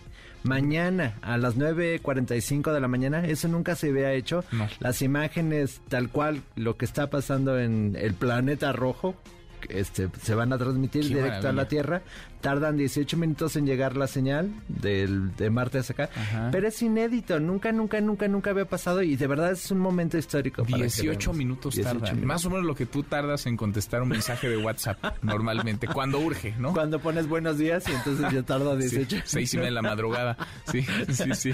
Pero si mañana Qué si maravilla. quieren verlo en la en la página de la agencia, en la página de YouTube de la Agencia Espacial Europea, ahí va a estar. el Y lo que streaming. veamos habrá ocurrido 18 minutos atrás. 18 minutos antes, espero que no se aparezca un marciano por ahí. Esperemos.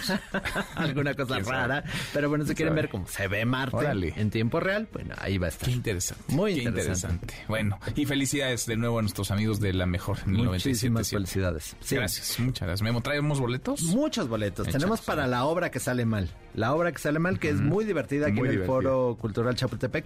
Para Mentidrax. Eh, para la Santa Cecilia y para Tengamos el Sexo en Paz. Escriban a premios arroba mbs.com y díganos a qué hora dije yo que iba a ser el streaming de, de Marte. A ver Lo si le acabamos pusieron de decir, atención a sí, lo acabamos de decir. A ver si, a ver si Digamos que es entre atención. 9 y 10 de la mañana. Ya está más fácil, les Sí, di una pista. Está fácil. Muy Bueno. fácil. Oye, ¿y el pastel de la mejor? Ah, este, ¿Ya se acabó? Ahorita voy por él. Ahorita voy por Sí, él. encargamos varias, una, dos, tres, cuatro, cinco, seis rebanadas. Aunque sean chiquitas, ¿no? La tuya ya no, porque tú ya te comiste. Ahorita ¿no? le digo a Topo que nos dé un pastelito. Gracias, Memo. Gracias, gracias. Guillermo Manuel. Guerrero, ahora con cinco, pausa, volvemos, volvemos, hay más. Siga a Manuel López San Martín en redes sociales. Twitter, Facebook y TikTok. M. López San Martín. Continúa con la información con Manuel López San Martín en MBS Noticias. Ya estamos de regreso. MBS Noticias con Manuel López San Martín. Continuamos. La hora con 10 minutos, eh, jueves, ahí la llevamos, ya casi es viernes. Revisamos las redes, cómo se mueven las cosas en Twitter. Caemos en las redes. Después de mucho jaloneo, de demasiadas especulaciones, hay acuerdo, llegó un arreglo Grupo México y el gobierno del presidente López Obrador.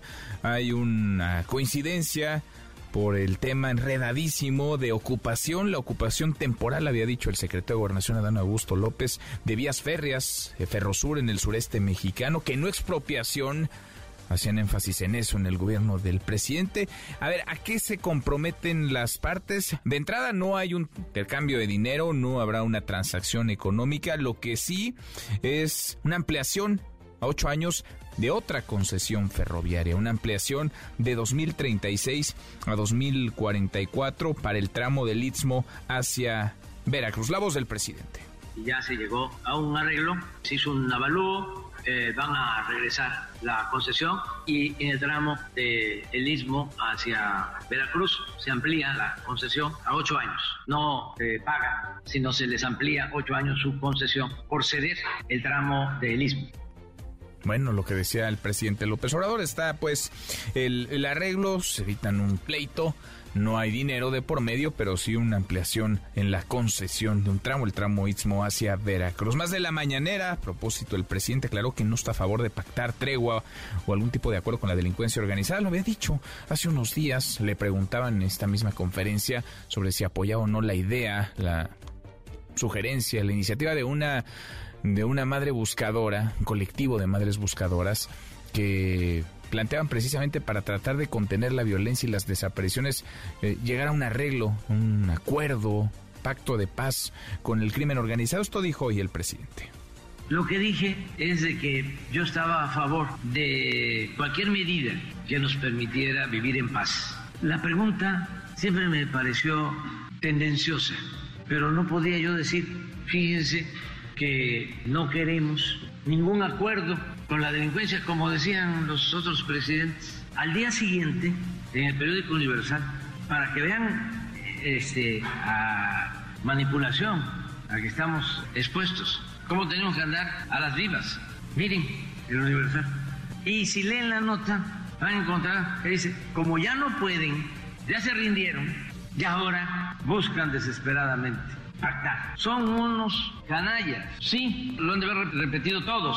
Cuesta, o sea, claro que nosotros ayudamos en todo lo que tiene que ver con la paz, pero la responsabilidad de garantizar la paz, la tranquilidad, es del Estado mexicano. Son unos canallas, decía el presidente López Obrador. En fin, claro, la responsabilidad es del Estado mexicano y de todas las autoridades, ¿eh? porque no se le puede echar toda la responsabilidad, toda la pelota, toda la papa caliente al gobierno federal. ¿En dónde están los gobiernos estatales o los municipales? ¿En dónde está la profesionalización de los cuerpos eh, de seguridad? Porque es muy cómodo para algunos levantar el teléfono y pedir la ayuda de la Guardia Nacional o del Ejército o de la Marina y su chamba. Están haciendo realmente lo que les toca, están haciendo realmente su trabajo, están equipando bien a sus policías, les están pagando de manera adecuada, correcta, digna, lo están los están dotando de las herramientas suficientes, más de la violencia este jueves, más de mil personas que huyeron por los enfrentamientos entre los cárteles Jalisco Nueva Generación y de Sinaloa en frontera Comalapa, Chiapas, eh, volvieron, van regresando poco a poco a sus casas. Lisette Coello, saludos hasta Chiapas. Lisette, muy buenas tardes. ¿Qué tal, Manuel? Muy buenas tardes. Efectivamente, como lo comentas, este jueves más de mil personas que huyeron por los enfrentamientos entre los cárteles Jalisco Nueva Generación y de Sinaloa en días pasados retornaron a sus hogares en frontera Comalapa, aquí en el estado de Chiapas. Fueron elementos de la Sedena, Guardia Nacional, Protección Civil y Secretaría de Seguridad y Protección Ciudadana quienes ayudaron a estas personas para que fueran trasladadas de manera segura a sus comunidades. Así nos lo confirmó Miguel Arevalo Martínez, quien es delegado regional de Protección Civil Escuchemos. Van a ir siete camiones de la Sedena para el traslado de aproximadamente 650 personas que están desplazadas en ese ejido. Asimismo, en el, en el ejido Pablo Elecidar del municipio de Chicomucelo tenemos alrededor de otras 350 personas, las cuales se van a, evacuar de esa comunidad y se van a llevar de nuevo a, sus, a sus este, localidades. Asimismo, este, estamos también este, con el, el apoyo de la ayuda humanitaria los desplazados antes de regresar a sus hogares recordaron cómo salieron huyendo precisamente de sus comunidades en busca de un refugio para sus familias y poder sobrevivir a los ataques armados que se iniciaron desde el pasado 22 de mayo. Rocío Mérida López, una de las desplazadas, señala que bueno, pues no quieren ni siquiera recordar cómo salieron aquella noche. Escúchelo. La verdad, mi ganas de acordarme me da así los tormentos que pasamos. Pues fue tan terrible. El lunes, como a las 11 de la noche, se llevaron a cuatro personas de nuestra comunidad, como, a seis personas de nuestra comunidad. Bueno, todos nos alarmamos, ¿verdad? Por lo que estábamos pasando. Ya después, este, la gente se empezó a alarmar, se supo que estaban reclutando a los hombres. Todos nos salimos de nuestra casa, dejamos nuestra casa abandonada, nos venimos sin dinero, sin comida, sin ropa, sin nada. Dejamos todo. El día de hoy autoridades de protección eh, civil pues eh, les dieron despensas y alimentos para posteriormente regresarlos a sus comunidades. Asimismo, pues las autoridades confirman que los desplazados van a ir retornando poco a poco mientras se den las condiciones de seguridad y para ello pues van a estar más de 100 elementos de la Guardia Nacional en la comunidad Lajerío para garantizar así la tranquilidad de la población. Este sería el reporte, Manuel. Bueno, pues pendientes entonces, poco a poco parece la cosa va mejorando en allá en frontera como Alapa, Lisette. Así es, Manuel. Esperemos que pues ya durante el fin de semana las demás comunidades también puedan retornar a sus comunidades. Bien, pendientes. Gracias, eh, muchas gracias, gracias. Muy buenas tardes. Muy buenas tardes. Oiga, y en Zacatecas, Pedro Ávila, primo del gobernador de David Monreal y del senador Ricardo Monreal, así como dos trabajadores del Grupo Modelo, fueron liberados. Qué bueno, liberados con vida. Esto luego de que el 20 de mayo fueran privados de su libertad en la comunidad de Plateros. La Fiscalía General de Justicia del Estado confirmó que las tres personas están ya en sus hogares. No dieron más detalles, pero la buena noticia es que están con vida estas tres, estas tres personas. Más de la violencia Jalisco. Jalisco. Ayer le informábamos, eh, desarrollaba justo el operativo.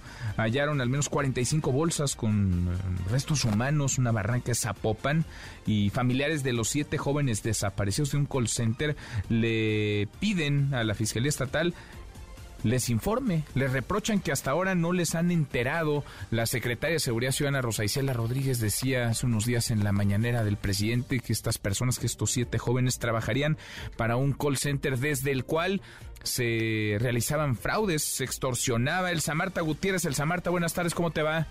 Muy bien, eh, gracias Emanuel, un placer como siempre eh, comentarte que los trabajos precisamente en esta barranca donde se localizan las 45 bolsas con segmentos humanos eh, continúan. De acuerdo con el fiscal, eh, bueno, las bolsas estaban emplayadas y fueron lanzadas al precipicio y en la misma dinámica se desprendieron los restos humanos. Así que eh, después de ese operativo implementado para localizar a los empleados del call center, eh, se convocó a una reunión con los familiares. La información, dicen ellos, fue bastante escueta y incluso lo que decía el fiscal en esta entrevista que nos da en el lugar de los hechos es que por labores de inteligencia ellos habían dado con ese sitio. Sin embargo, ya en esta reunión que tienen posterior con los familiares, pues la información simple fue simplemente fue otra y es parte de los reclamos de las propias familias. Si te parece, vamos a escuchar la voz de Jessica Robles, hermana de Arturo Robles, quien se encuentra desaparecido. Comentaron que había sido una denuncia anónima la que los había llevado a, a, los hallazgos del día de hoy. Anónima, que alguien les dijo, en tal lugar tienen que ir porque hay este restos de, restos de cuerpos humanos. Las familias de Mayra, de Arturo, de Jorge Miguel, Jesús Alfredo, de Carlos y de los hermanos Ixel, Abigail y David dicen que las autoridades eh, pues no les han entregado copia de la carpeta de investigación, no les dan ningún tipo de información oportuna y menos detallada. Ellos dicen que lo único que han encontrado en estos días de que han transcurrido desde que desaparecieron es la constante criminalización de sus familiares. Aquí habla la mamá de Carlos Benjamín, la señora Alisa Cuevas. O sea, a, nosotros nos dicen que nuestros familiares están en, nivel o en estado de, en calidad, de, sí, de desaparecidos, pero de víctimas. Y en las noticias no los ponen como víctimas, ya los ponen como delincuentes para nosotros y eso no, no se vale, no es justo. O sea, ¿por qué señalas algo antes de encontrarlos? O sea, primero encuéntrenlos y ya después los juzgan y los investigan. Ahí está, Manuel, el reclamo de la mamá de Carlos Benjamín. El fiscal del Estado pidió a los familiares esperar los resultados del Instituto Jalisciense de Ciencias Forenses para determinar si entre los restos eh, se encuentran los de los siete jóvenes que trabajaban en estos dos call centers. Es la información, Manuel, desde Jalisco. Pues eh, pendiente, sí, primero a encontrarlos. Ya después, por supuesto, la autoridad tendrá que investigar, indagar si andaban en malos pasos, y desde ese call center se extorsionaba, si pertenecían a una organización criminal, pero pues son inocentes hasta que se demuestre lo contrario. Y primero, insisto, localizarlos, dar con ellos. Gracias, eh, muchas gracias, Elsa Marta. Al pendiente. Muy buenas tardes. Mataron a un primo del gobernador de Guanajuato, de Diego Sinué Rodríguez Vallejo. Sergio Ortiz, Sergio, buenas tardes. Manuel, buenas tardes. Te saludo con gusto, por supuesto, a nuestro auditorio. El ganadero asesinado la tarde de este miércoles en el Boulevard Hidalgo, a la altura de la colonia La Florida, era Gustavo Andrés Cordero Vallejo, primo del gobernador Diego Sinué Rodríguez Vallejo. Gustavo Andrés viajaba junto con su familia en una camioneta que remolcaba un par de cabezas de ganado cuando hombres armados a bordo de un automóvil le dieron alcance para dispararle en distintas ocasiones. El primo de Rodríguez Vallejo se encontraba esperando la luz verde sobre el Boulevard Hidalgo, aquí en el municipio de León, los hombres que venían siguiéndolo, sin que él se percatara, le dieron alcance.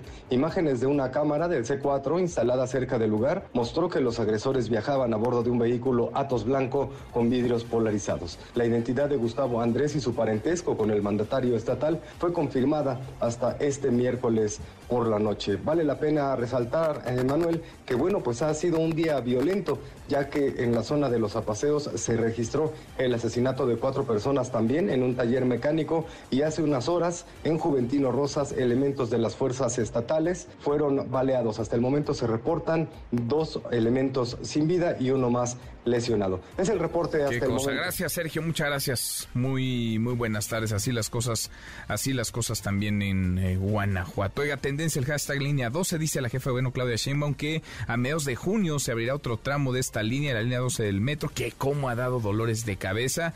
Han pasado ya eh, muchos, muchos meses, años incluso, de la tragedia del derrumbe de un tramo elevado. No hay, todavía no hay eh, castigo, consecuencias, no hay sentencias, no hay verdad y por supuesto no hay, no hay justicia sobre los hechos trágicos. 26 personas murieron en ese, en ese lugar, en ese sitio y hasta ahora lo que campea es la impunidad. La hora con 23 pausa, volvemos, volvemos, hay más. Internacional. La OTAN busca garantías de seguridad para Ucrania, sea cual sea su futuro, tras la invasión rusa. Durante la reunión de ministros exteriores de la OTAN, se planteó el apoyo que se le dará a los ucranianos para intentar regresar a la vida diaria y evitar en el futuro más agresiones extranjeras. Es la voz del secretario general de la OTAN, Jens Stoltenberg, no sabemos cuándo terminará la guerra, pero debemos asegurarnos de que cuando lo haga tengamos acuerdos creíbles en marcha para garantizar la seguridad de Ucrania en el futuro y para romper el ciclo de agresiones de Rusia. Si el presidente Putin gana la guerra en Ucrania, hará que el mundo sea más peligroso. Enviaría el mensaje de que cuando los líderes autoritarios usan la fuerza militar, consiguen lo que quieren y eso nos hará más vulnerables. Mientras tanto, Rusia acusa a Ucrania de realizar bombardeos en la ciudad de Belgorod, la misma en la que es una semana un grupo de separatistas rusos, apoyados por fuerzas ucranianas, ingresaron y realizaron ataques. En respuesta, el régimen ruso mantiene los bombardeos contra Kiev, principalmente contra edificios civiles. Siga a Manuel López San Martín en redes sociales. Twitter, Facebook y TikTok. M. López San Martín. Continúa con la información con Manuel López San Martín en MBS Noticias. MBS Noticias con Manuel López San Martín. Continuamos. Deportes con Alejandro Orbañanos. Alex, qué gusto, qué gusto escucharte. Vamos a estar acá platicando unos días en lo que se da Buena vida, nuestro muy querido Nico Romay. Querido Alex, qué gusto escucharte, ¿cómo te va?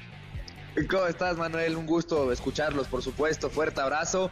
Y listos, ¿eh? Porque pensábamos que se acababa la Liga MX y, tendríamos un vacío de información y es todo lo contrario. Tú me dices por dónde nos arrancamos porque hay información de fútbol, nivel internacional, nivel eh, local, selección mexicana. De verdad que hay muchísimos temas. Empezando porque ayer eh, en la Conca Champions, el equipo de Carlos Vela termina rescatando un golecito al equipo de León lo ganaba 2 por 0, podía haberlo ganado 3 por 0, 4 por 0 el equipo del Arcamón en la Conca Champions y finalmente el resultado final fue 2 por 1, deja todo abierto para la vuelta, el domingo se juega allá en Los Ángeles, California y no será nada sencillo para el equipo de la Liga MX que busca recuperar el trono no en la CONCACAF después de que Seattle Sanders lo hubiera conseguido hace ya un año ante los Pumas. Nada nada fácil porque vaya que han batallado no los equipos mexicanos, no solamente la Liga MX, sino de eh, nivel selección con, con Estados Unidos y parecía, digamos, que podían volver a casa con una ventaja más, más holgada León, pero bueno,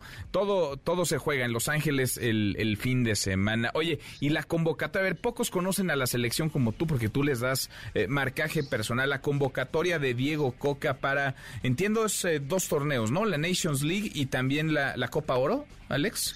Sí, correcto. Son, son en realidad dos torneos más un partido o dos partidos amistosos. Entonces, un mm. verano bien intenso para la selección. Lo que termina siendo la, la, gran nota, a mi entender, Manuel, es que se está prescindiendo ya de las figuras. ¿eh? algunos les gusta llamarle las vacas sagradas. Bueno, pues los experimentados, los, los eh, de liderazgo, lo, como le queramos llamar, Héctor Moreno, Néstor Araujo, Héctor Herrera, Raúl Alonso Jiménez, todos estos que habían sido constantes durante los últimos 12 años, al menos en selección selección ya no serán convocados, hay ausencias importantes y otra de las ausencias que llama la atención es la de Diego Laines. Diego Laines tampoco va a estar, ahora que ha estado muy de moda el futbolista de los Tigres, tampoco va a estar en la Nations League y tampoco en la Copa Oro, algo que nos, nos hace preocuparnos y preguntarnos en serio cuándo va a estar ya considerado. No fue al Mundial, representó un golpe tremendo y ahora regresó a México, ya es campeón con los Tigres y tampoco es considerado. Entonces, hay algunos de estos futbolistas que te menciono, Raúl, Diego Laines, eh, el propio Néstor Araujo, estarán en los amistosos, pero se regresan de inmediato para que ya se juegue la Nations League y también la Copa Oro, estos partidos que otra vez tendrán eh, enfrente a la selección de los Estados Unidos y que ya lo decíamos en el mismo tema de clubes, pues le han tomado la medida a la selección mexicana desafortunadamente. Pues a ver si se sacan la, la espinita, a ver si después de mucho tiempo logran logran ganar una los, los mexicanos a Estados, a Estados Unidos. Oye, y te, te escuchamos en el adelanto, Alex, el tema de Karim Benzema, un, pues un ícono, ¿no? Del Madrid, del Real Madrid. Sí, 14 temporadas consecutivas, sus primeras nueve, podríamos decirlo, pasando un poco desapercibido atrás de Cristiano Ronaldo, atrás de esta gran figura como lo es el portugués, pero que en cuanto Cristiano se hizo un lado, tomó la batuta, es el segundo máximo goleador en la historia del club, eh, recientemente el balón de oro, lo, lo, que ha mostrado en las últimas temporadas Benzema ha sido extraordinario, pero a sus 35 años tiene una oferta en la mesa multimillonaria del fútbol de Arabia Saudita, justamente donde juega Cristiano Ronaldo, hoy de hecho comentaba en, unos premios Karim Benzema que está contento en, Real Madrid, que, que todos los días son felicidad para él ir al campamento merengue, pero cuántas veces hemos escuchado estas declaraciones y a los dos días firmado con, con un nuevo club. Creo que sí llegó el fin de, Karim Benzema, pero esto agarra al Real Madrid eh, pues con los dedos en la puerta, eh, porque no pudieron irse por eh, Kylian Mbappé hace una temporada, el tema de Erling Haaland nunca se pudo llegar a un acuerdo y bueno, ahora es una opción imposible con lo que está haciendo en el Manchester City. Si busca un reemplazo que pueda llenar los zapatos de Benzema a corto plazo, de verdad que no lo veo en el radar, así que vemos, vamos a ver cómo el Real Madrid logra solventar esta gran ausencia que seguramente en los próximos días se va a hacer oficial. Vamos, vamos a verlo, vamos a verlo, mi querido Alex. Oye, las finales de la NBA. Listos ya también. Hoy el juego número uno se va a llevar a cabo en Denver. Primera vez que los Nuggets están disputando unas finales ante el Miami Heat, que sufrió y bastante. Nunca, nunca en la historia un 3 por 0 ha sido remontado y estuvieron cerca, ¿eh? estuvieron cerca los Clippers del 3 por 0 que llevaban ventaja los de Miami. Se termina llevando la serie a un séptimo partido. Ya con mucha experiencia el equipo del Heat se termina imponiendo en este séptimo juego, pero sufrieron demasiado. Hay desgaste, por supuesto, porque del otro lado los Nuggets blanquearon a los Lakers, entonces vienen descansaditos, vienen confiados, con, con la moral hasta arriba. Y sí, el hit que viene con una seguidilla de partidos, de viajes muy, muy complicada. Veamos si esto no le termina costando. Así que hoy el primero de estos eh, partidos de las finales de la NBA, que seguramente muchos se identificarán que no son tan seguidores del, del baloncesto, pero cuando llega a estas instancias que ya son las finales, de verdad que es un espectáculo y, y, recomiendo 100% darle seguimiento. Se ponen muy buenos los los, juegos. Mañana platicamos de la Fórmula 1 también, Alex, porque ya llegó el eh, Gran Premio Fórmula 1 a Barcelona, a ver si hay revancha para el Checo Pérez y hay un montón de información. Los escuchamos en un ratito. Adelante, adelante. Mañana seguimos platicando de más temas. Un fuerte abrazo, Manuel. Y sí, nos escuchamos ya en unos minutitos en Marca eh, Claro Sports por MBC Radio. Abrazo grande, Alex. Abrazo. A mí todavía me traiciona el subconsciente con el nombre, no, no, no creas que no. Abrazo grandes, Alex Orbañanos, los deportes, por supuesto. Pausa, volveremos con una mesa de diálogo de debate. Van a estar acá los diputados de Morena, Alejandro Robles Gómez, el diputado del PAN Héctor Saúl Telles, para hablar del Poder Judicial, de la reforma al Poder Judicial, de la elección a través del voto popular de jueces, magistrados, ministros, de esta eh, propuesta, de qué va, cuál es el alcance o cuál sería el alcance de obradorizar el Poder Judicial. Volvemos, volvemos, hay más. Redes sociales para que siga en contacto: Twitter, Facebook y TikTok. M. López San Martín. Continúa con la información con Manuel López San Martín en MBS Noticias. Ya estamos de regreso. MBS Noticias con Manuel López San Martín. Continuamos. Vamos a obradorizar el Poder Judicial. No me Se escandalizan de decir que vamos a obradorizar el Poder Judicial. Una verdadera joya. Pero no se escandalizan de que está empanizada. Ya empiezan a rayar en la locura. Si fuera algo malo de obradorizar, el pueblo defina. Ideologizar sí, política sí. Obradorice en su casa. Bueno, parte de lo que eh, se ha dicho, el tono, la forma en la que se ha dicho, y yo les agradezco mucho estén hoy en cabina para platicar de esto, obradorizar el Poder Judicial, esta propuesta, esta iniciativa que se ha puesto sobre la mesa y que el presidente parece ver con buenos ojos de que se elijan a través del voto popular a los jueces, a los ministros, a los magistrados. Les agradezco que estén acá los diputados de Morena, Alejandro Robles Gómez. Alejandro, gracias, gracias diputado por estar acá. Al contrario, Manuel, es eh, una gran oportunidad estar aquí, te lo aprecio mucho, sobre todo poder compartir con tu audiencia, pues lo que está sucediendo, el debate, el debate. que se está dando en, el Congreso. Que se ha puesto bueno. Alejandro, platicamos contigo la semana pasada. Así es. Hicimos el compromiso, vente acá a platicar, a, debatir, acá estás. Gracias, te lo, te lo valoro. Muchas gracias. El diputado del PAN, Héctor Saúl Telles. Gracias, Héctor. Muchas gracias, diputado. ¿Cómo te va? Manuel, gracias por la invitación, contento de estar contigo y vamos a platicar con todo tu auditorio. Gracias, gracias a los dos y sobre todo gracias a quienes nos escuchan pues podrán tener acá las dos caras de una misma moneda. Obradorizar, dices Alejandro, dices diputado, el Poder Judicial. ¿Qué es eso de obradorizar al Poder Judicial? Pues es este conjunto eh, de principios que, que hemos nosotros abanderado históricamente en la lucha democrática, pero con especial énfasis desde el 2006 que nos arrebataron el triunfo con Andrés Manuel López Obrador. Te podrás eh, recordar que era por el bien de todos primero los pobres. Y eso es, en justicia, ¿cómo se podría traducir? Pues es una cosa que se llama principio pro persona, que no puedes darle eh, el trato igual a lo que no es igual. Tienes que ver siempre por los que están en una situación de desventaja.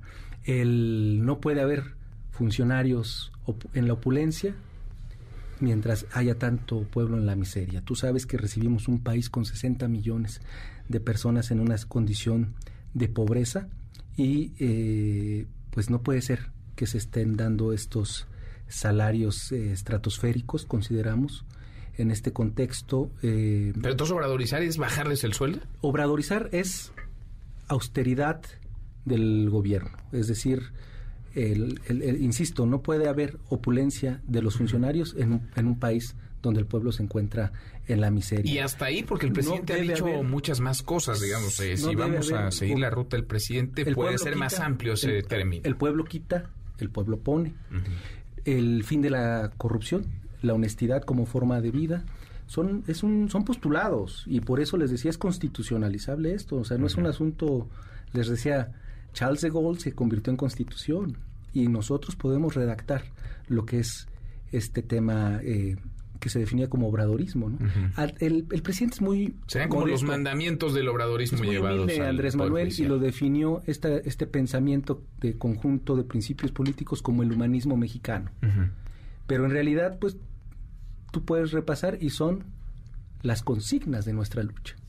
A ver, diputado Héctor Saúl Telles. Gracias, Manuel. Yo creo que el término obradorizar, que aquí el compañero Alejandro mencionó en tribuna, es un concepto que incluso falta el respeto a la historia de nuestro país. Esto de humanizar la Constitución, pues es faltar el respeto a los principios consagrados en la Constitución de 1857, incluso en la de 1917. Es faltar el respeto al artículo 1 de nuestra Constitución y a todos los avances democráticos y los avances de derechos humanos. Es ir en contra de la progresividad de los derechos humanos. Eh, yo creo que el término obradorizar en el concepto que se está tratando de dar a entender, pues sería todo lo contrario. Yo creo que obradorizar el país sería estar hablando de autoritarismo, sería estar hablando de pobreza. Hay cuatro millones de nuevos pobres en los últimos años con este gobierno. Es hablar de corrupción. Hemos descendido en los índices de transparencia internacional eh, cada año. Y así se siguen también eh, sumando más y más conceptos eh, de excesos, de abusos. Hablar de obradorizar el país, pues es, estar hablando de más de 156, 156 mil muertes violentas en, en, este, en esta administración, mucho más que los que pudo haber existido en el sexenio de Fox, de Calderón o incluso de Peña Nieto. Tiene una connotación negativa entonces para ti la palabra obradorizar, aunque en los conceptos lo que plantea el diputado Robles es menos, menos sueldo, digamos, o un sueldo menos disparejo con respecto a la realidad del, país, eh, austeridad, eh, humanismo. Eh, ¿Lo verías bien o no estamos atrapados, estamos atrapados en esta cuenta en donde está todo eh, politizado en torno a la figura de una persona, la figura de un hombre, la figura del, del presidente de la, de la República? Pues yo creo que de austeridad no podríamos hablar, Manuel, porque simplemente hay que ver el gasto desmedido que ha hecho el Poder Ejecutivo para las tres megaobras que ha iniciado el presidente. Todas plagadas de sobrecostos importantes. Más del doble en cada una de las obras se ha gastado de lo que había proyectado originalmente el presidente y es hablar de excesos, es hablar de dispendio. O sea, obradorizar debe de espantar de verdad a los mexicanos. A ver, Alejandro. totalmente inmerecido estos adjetivos. Yo creo que las fuentes de, de Héctor pues, son pues, latinos, eh, Roberto Madrazo, yo creo. Sí, efectivamente hay un incremento en las grandes obras. ¿Por qué? Pues porque nos las están saboteando, ¿no? Eh, eh, tienen un ánimo de venganza. Como no se permitió la corruptela del aeropuerto de Texcoco, no se imaginan que eh, esté culminado el tren Maya. Y mira, no querían que hubiera este aeropuerto. Felipe Ángeles y ahí está, ¿no? Entonces, hay una definición de concretar los compromisos de campaña del presidente de la República porque no son gastos, son inversión. Gasto fue a ver esta la barra esta de la corrupción, con la barrita que está aquí en la estela de luz. La estela de luz. Ahí en Reforma. La barra de la tranza, yo diría. Eh, la barda esta de, de Felipe Calderón, la refinería de Felipe Calderón, o sea, y que vengan a, a, criticar, a acusar al presidente de la República por el legado de Felipe Calderón me parece un despropósito, por decirlo suave. La verdad es que yo entiendo que el obradorizar les rechine en los Ahora, no va, no va, a caminar eso, no va a generar mayor consenso entre la oposición el término obradorizar, porque sería tanto como darte la razón y ya no estamos a estas alturas del partido para que unos y otros se concedan algo. No va a haber unanimidad, pero va a haber un triunfo de un programa político. Uh -huh. Y el gran juzgador no es Norma Piña, ¿eh? El juez supremo, el soberano, es el pueblo de México y lo veremos en Coahuila expresándose y en el Estado de México este domingo. Ese consterna cuál era la forma del de, régimen de, del, del PRIAN. Salió en The Guardian la investigación, 5 mil millones con las factureras. Tú puedes explicarte a partir de esta campaña tan suntuosa que tiene el PRI y el PAN en el Estado de México, pues de quién pompó, pues uh -huh. ya se vio. Uh -huh. Y está Teresa Montaño pues diciendo todo lo que le hicieron, ¿no? La este, reportera. la reportera. Uh -huh. Entonces, eso es lo que México ya no quiere. Ellos no merecen ser la oposición. Este régimen tiene que surgirle una nueva oposición y hacemos votos porque sea desde la izquierda. Pues, pero ellos están eh, usufructuando la posición y la reminiscencia del viejo régimen. Eso es lo que nosotros estamos planteando y es natural sí. que no les agrade la idea de obradorizar esta Pues a ver, eh, creo que el término no, no, les gusta demasiado o entienden otra cosa por ese término, es un asunto de forma, pero en el fondo, eh, y corrígeme si me equivoco, diputado Alejandro, en el fondo lo que están planteando, entre otras cosas, es que los jueces, los magistrados, los ministros sean electos por el voto popular de los ciudadanos. Yo creo que de fondo Héctor. ese es el ataque ideológico que está sufriendo en estos momentos la Suprema Corte de Justicia de la Nación. Es una trama personal del presidente López Obrador para tratar de doblegar a cualquier otro sistema que le represente un contrapeso. El presidente está acostumbrado a trabajar bajo el autoritarismo y doblegar a sus adversarios. Uh -huh. Y ahí encontró ya a la Suprema Corte de Justicia de la Nación un nuevo adversario, como fue el INE, como ha sido el INAI, y ahora la Suprema Corte de Justicia de la Nación. En este sentido, ¿cuándo salen estos ataques? Antes todo era eh, terso, era de terciopelo la relación del presidente con el an anterior presidente de la Suprema Corte de Justicia, Saldívar. Uh -huh. Porque todas las cosas se la aprobaban. Salieron ahí eh, la aprobación constitucional de las facultades de la Guardia Nacional, se le aprobó las, las reformas ley orgánica para los superdelegados, y ahí no decía nada Morena, ahí no decía nada el presidente.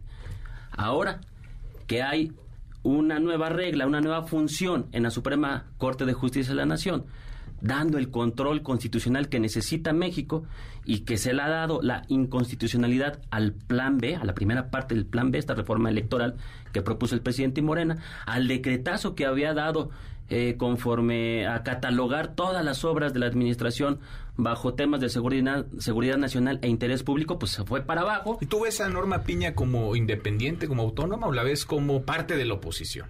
No, yo veo una ministra autónoma ejerciendo eh, sus facultades, dando el control constitucional que necesita el país, dando ese contrapeso en, en los poderes de la Unión y obviamente pues siendo eh, un contrapeso a los excesos que representa el autoritarismo del presidente. Alejandro. Pues, no sé, vivimos en dos países, ¿no? El Poder Judicial desafortunadamente está sujeto a intereses oscuros, intereses bastardos, les llamé yo en cámara, desde la tribuna. Estoy convencido que es así. No es eh, del todo cierto lo que dice Héctor Saúl, que Saldívar nos daba todo. O sea, nosotros tenemos una gran crítica cuando eh, negaron la suspensión eh, justificada oficiosa para los evasores fiscales, ¿no? Entonces eso fue con Saldívar, para empezar. Y Saldívar reconoció los problemas de nepotismo, de tráfico de influencias que había en el poder judicial. Incluso nos dio la anécdota de cómo se hacía antes la justicia. Mandaron al secretario de Gobernación, Felipe Calderón, amenazarlo, increparlo. No lo digo yo, lo dijo él. Y eh, decir que, que, era un eh, ministro al servicio de Andrés Manuel, pues es faltar a la verdad. Lo que sí es que Norma Piña ha sido muy, eh, muy política. Ella... ¿Opositora, dirías? pero sus, sus, determinaciones han sido con, con un cálculo político no constitucional, no fundado en la ley te puedo poner de ejemplo la invalida, eh, cómo invalidaron el plan B de la reforma electoral y argumentaron la falta de deliberación. Nada más carente de, de verdad que eso. Tuvimos foros en la calle, en las universidades, en las academias. El tema electoral fue el gran debate. Se dijo, ¿quieres pluris o no? Se dijo, ¿quieres esto o no quieres? ¿Quieres que los partidos dejen recibir la millonada que reciben para hacer campaña? Y yo recuerdo cuando sí se hacían las, las reformas sin ninguna deliberación, es más, ni siquiera pasaban por, por las cámaras. El Pacto por México se fueron de Bucareli y el Centro Banamex Entonces es una intención, digamos, en, en ciertas eh, ah, es, eh, Norma Piña es una ministra militante del conservadurismo, por decirlo suave, ¿eh? porque este tema de la de los indicios que hay con el crimen, de haberle abierto las cuentas a, a, los prestanombres de Genaro García Luna, de tener contratada la principal operadora de Genaro, eh, Sonia Vargas, ahí en el Poder Judicial, pues son elementos que nos generan mucho problema. Y por eso quieren, pero por dame oportunidad. No estamos planteando quitarla. Estamos planteando hacer una reforma que le permita darle fortaleza al Poder Judicial. Estamos diciendo, eh, una ministra al servicio del presidente de la República o una ministra al servicio de intereses oscuros te dan como resultado un poder débil. Pero sí plantean que se elijan a los integrantes de la Corte. Exactamente. ¿Dónde está la potestad? Sí plantean que se elijan a los jueces también. A todo. todo, lo que pueda ser electo, que sea electo porque además tú sabes que estamos viviendo una gran transformación en la introducción de las tecnologías que permite superar la representación. Pero entonces plantearían democracia a los ministros de la Corte y elegir nuevos ministros de la Corte a través del voto popular. Es una discusión que se está que se está dando. Yo presenté una iniciativa que grosso modo lo único que indica es que el INE lance la convocatoria cada que se abra un espacio en la Corte. que saque la convocatoria, que el Congreso de la Unión determine un consejo técnico muy similar a lo que se hizo con el INE, especialista, gente de sobrada solvencia ética y moral, determine una quinteta. Que ¿Y la gente vote en la calle? Eh, dame, este, sí es elección popular directa. Pero déjame decirte, eh, no es así de Manuel levantó la mano y, se inscribió en el INE, no. Hay un proceso. Hay un proceso, hay un comité que se selecciona integrado pluralmente por el Congreso, por el Ejecutivo, por el propio Poder Judicial, que hagan la selección de estos eh, aspirantes y que nos den, que le den al INE a cinco. Cinco nombres. Y que las campañas sean dadas en función de su propuesta y debate no campañas como las que nosotros hacemos este de gallardetes de no pintar bardas mítines espacios oficiales que se ocupen para la libre discusión de las propuestas entre los ministros y las ministras y que las escuelas jurídicas, ideológicas, positivistas, naturalistas, realistas, sean las que den la discusión. ¿Cómo lo ven en el PAN, diputado Héctor Saúl? Nosotros con mucho respeto vemos que esta es una iniciativa eh, absurda, porque la eh, al día de hoy... Así, absurda. Absurda completamente, porque estaríamos obligando a que lleguen los ministros, los magistrados, los jueces, atados de manos a la hora de ejercer justicia, amarrados a intereses fácticos que pudieran inmiscuirse en este tipo de elecciones. Estamos hablando incluso de partidos políticos, estamos hablando de poderes empresariales, pero también hay que decirlo con todas sus letras, estamos hablando incluso del crimen organizado. Imagínate un ministro amarrado de manos con todos estos poderes fácticos ejerciendo justicia en nuestro país. Hoy en día la representación que se da en la Suprema Corte de la Justicia pues ya, ya, ya lleva una, una legitimidad que deriva de una representación popular. ¿Cómo se elige al día de hoy? Esa propuesta del presidente y el Senado ratifica dichos nombramientos. Dos terceras es, partes. Es una, es una representación indirecta, por supuesto, pero que sí eh, deriva de una legitimidad popular a la hora de elegir a los senadores. ¿Tú lo ves peligroso y lo ves Por supuesto, absurdo? completamente absurdo. Y además te voy a decir un ejemplo, Manuel, rápidamente. Hay un país que lleva a cabo este tipo de elección, es Bolivia. Empezaron por ahí de 2011, 2010, 2011, hubo la primera elección, 2017. No ha funcionado la figura de elección popular directa del Poder Judicial de ese país. Hoy en día incluso eh, eh, las instituciones que se encargan de verificar el cumplimiento del Estado de Derecho, como es World Justice Project, pues ha descendido. Eh, el índice de Estado de Derecho en Bolivia en los últimos años completamente. Y además, te quiero decir que el porcentaje de participación de los ciudadanos en Bolivia ni siquiera alcanza el 35% en esas elecciones. Es decir, hay un abstencionismo y una nulidad de votos que alcanza más del 60%. Absurda la propuesta, dice el PAN, diputado. Mira, eh, desde el pedestal conservador tú siempre ves los cambios. ¿Por qué crees que las consignas es no se toca, no se toca, nada? Nada, se toca, coño, pues o sea, eso es lo que pasa. Nosotros somos la fuerza que impulsa los cambios desde la izquierda y creemos... Pues la Corte sí se toca. Claro. Y el INE sí se toca. El INE y el INAI. El INAI lo tenemos que ajustar. O sea, es una grosería lo que te, estar teniendo tal cantidad de comisionados que eran los cuates del PAN o del PRI o, del, o que de quien sea, pero no es, es, es, que es un asunto y se los dijo se los dijimos en el tema del INE, no somos, no, no queremos ese modelo, por eso nos fuimos a la insaculación, porque el planteamiento en la Jucopo pues era muy sencillo. Hagámosle la antigüita, la tradicional. Te la repartes, Tú eres, ¿no? tú eres mayoría, te tocan dos, PAN a mí me toca uno y PRI me toca uno. Dos, dos, ¿no? Y dijimos, pues no es así, o sea, no se trata de quítate tú para ponerme yo, que alguien independiente ejerza. O sea, nosotros no queremos quitar a Lorenzo Córdoba para poner a John Ackerman, por ejemplo. Nosotros queremos que el INE tenga una función real, imparcial, neutral, que se encargue de hacer elecciones, no estar tirando al presidente de la República en turno.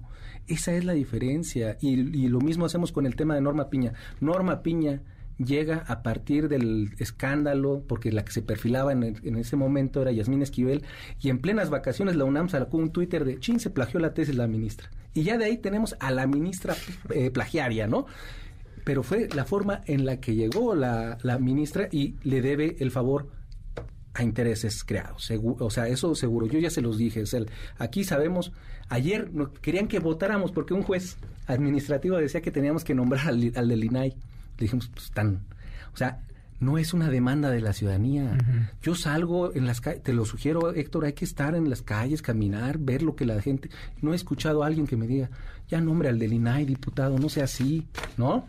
Pues no, no es una demanda que tenga el pueblo de México, es un capricho de Claudio X González y la, y la derecha debería dejar ese papel indigno de ser el cabuz de este gestor de los grandes intereses. Es lo que yo les he compartido. Héctor, Héctor Saúl, diputado. Mira, también se ha platicado en esta propuesta y se ha hablado de la austeridad, pero te quiero dar un dato demoledor, Manuel Alejandro. El Poder Judicial tiene alrededor de 77.500 millones de pesos que ejerce durante el año, al menos en este año 2023. De esos 77.500 millones de pesos, la Suprema Corte de Justicia de la Nación ejerce alrededor de 5.630 millones de pesos. Y hablan de la supuesta autoridad, pero el Poder Ejecutivo maneja 1.8 billones de pesos en nuestro país. Fíjate eh, el grado de, de discrepancia que existe en el manejo de recursos entre los ministros y lo que maneja el propio presidente, que dicho sea de paso, tiene una oficina presidencial en donde tiene para gastar durante el año 875 millones de pesos un solo hombre, su oficina. Toda la oficina presidencial, 875 millones de pesos al año. Y acusan a los ministros de tener eh, dispendio y tener canonjías y privilegios. Pero si nos vamos y en un eh, cálculo burdo y rústico, si me lo permites, Manuel, de esos 5.630 millones de pesos de la Suprema Corte de Justicia, si lo dividiéramos entre 11 ministros, cada uno tendría 511 millones de pesos. Es mucho, ¿no? Sí, pero el presidente Es mucho, tiene... 500 millones para Pero el presidente ministro. tiene 850 millones Es de mucho pesos. también, pero es un dinero. 350 millones de pesos más que maneja libremente el presidente que cualquier otro ministro que puedas tú mencionar. Y eso, pues no lo dice Morena, ¿verdad? Tampoco dice que gana 405 mil pesos integrado de salario al mes. Bueno. Y que gasta 4 millones 800 mil pesos al año Mira, presidente. la verdad es que ni lo va a decir Héctor ni yo. La gente sabe a dónde se va el recurso. La gente es beneficiaria de su pensión universal de adulto mayor, de su pensión por discapacidad, de su jóvenes construyendo el futuro, de sembrando vida, todo lo que se quedaban antes las organizaciones matraqueras de campesinos llega directo hoy a la gente en, Sembra- en sembrando vida, Manuel. O sea, quien nos va a juzgar y quien está viendo cómo sí está viendo el dinero reflejado en el terreno es la gente. Tren Maya, aeropuertos, transísmico. Imagínate el transísmico, todo lo que va a significar de, de rama económica. O sea, es muy inmerecido lo que dice Héctor. Mira todo lo que gasta. No es que gasta, es una Bueno. inversión millonaria. Pues es un debate este interminable. Yo les dejo la puerta abierta y les agradezco que hayan estado acá y les invito a que vuelvan pronto porque esta es una conversación Sí, sí, que, que recién comienza y que va a dar para muchísimo. Gracias. Bueno, gracias Alejandro. te lo aprecio mucho, Manuel. Muchas gracias, gracias diputado ti, Alejandro. Robles Gómez, diputado de Morena. Muchas gracias Héctor Saúl Telles, muchas gracias diputado del Gracias, Partido Héctor. Acción Nacional. Cerramos con esto, nos vamos. Gracias por habernos acompañado. Nos vemos a las 10 como todas las noches por ADN 40. Ya que nos encontramos mañana. Mañana que será tarde de viernes, por fin viernes. Pásela bien. MBS Radio presentó Manuel López San Martín en MBS Noticias.